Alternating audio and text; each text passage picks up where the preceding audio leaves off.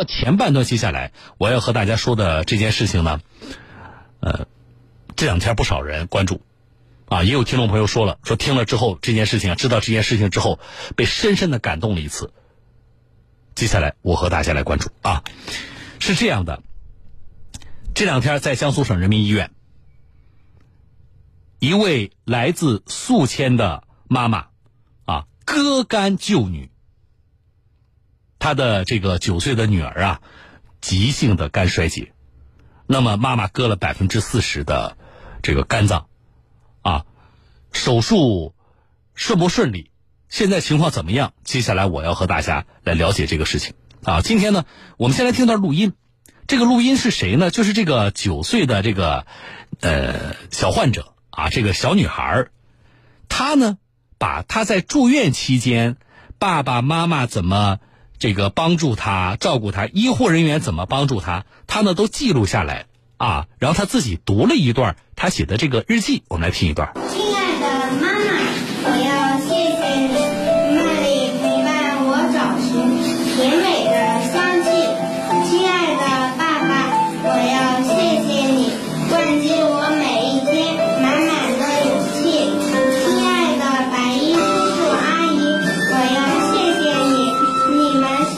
当时做手术你害怕吗？我害怕，我爸爸说不要害怕，要坚强，让我勇敢。他说把眼睛眼睛闭上，什么事情都会好的。我想感谢我的妈妈把肝移给了我，给我的生命。我要感谢我的爸爸，给了我勇气和鼓励。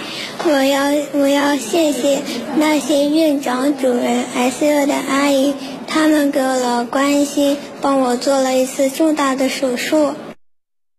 多么可爱和懂事的孩子啊！只有九岁的一个小女孩啊。那么孩子现在的情况怎么样？来，我马上来连线的是这个小患者的父亲史先生啊。史先生您好。喂，史先生，电话接进来了。啊，你好，你好。哎，你好，我先问一下，是今天出院吗？啊，出院了，出院了。出院了，那你现在已到宿迁没有？呃，到了，到了，现在在车的车上。哦，已经到宿迁了，那就快到家了，是不是？啊，那还得一个小时。哦，哎呀，太好了，出院太好了，出院也就意味着这个肝移植的手术是顺利的，是不是？呃呃，顺利顺利。你这个心里边一块大石头也落下来了吧？啊，对对对，落下了。啊，高兴。孩子现在的情况怎么样？很好，很好。啊，他现在什么状态？就是可以正常的跟人交谈都没有问题。没有问题。哦，太好了。那这个您爱人呢？啊，也很好。哦。哎。孩子是从什么时候开始发现就是身体的这个表现啊，这个症状不太对了？应该有两个月前了。那主要的表现是什么样的？呃，呕吐。哦。啊，那你们确诊是在宿迁确诊的，还是来南京之后才确诊的？嗯，在淮安。哦，在淮安啊。做做手术的发现的。哦，那说需要肝移植的这个这个事情是什么时候决定下来的？嗯，应该一个月前。嗯，但是这个要到南京来做，是不是？不是，当时在儿童医院后才决定的，先把小小孩抢救过来，后来做决定的。哦，嗯，这个肝移植当时提出这个方案的时候，呃，直接就决定了说由妈妈来做吗？嗯，在当当时就决定了。哦，啊，那妈妈现在是割了百分之四十的肝，是不是？对对。啊，医生说后续啊，就是妈妈的情况和孩子的情况怎么跟你说的？呃，应该没有事，没有事哈。呃，对这必须先救小孩。啊，嗯。呃，花了多少钱了？已经？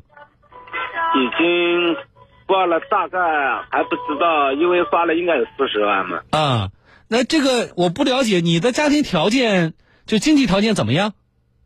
嗯，条件很差。嗯。嗯，我们在农村，因为条件很差。你是平时主要的家庭收入来源是什么？家里基本上没有收入来源，呃，没事的，我在家打点零工。哦，那这次的话，医院方面呃，是不是包括在这个治疗费用上，我听说也给予了你们不少帮助？对，医院也帮助了五万。嗯嗯。那后续啊，就比如说接下来回家之后，那个妈妈跟孩子啊，就是慢慢的休养就行，还是说呃特别对于孩子啊，他可能在成长过程当中还涉及到后续治疗是什么情况？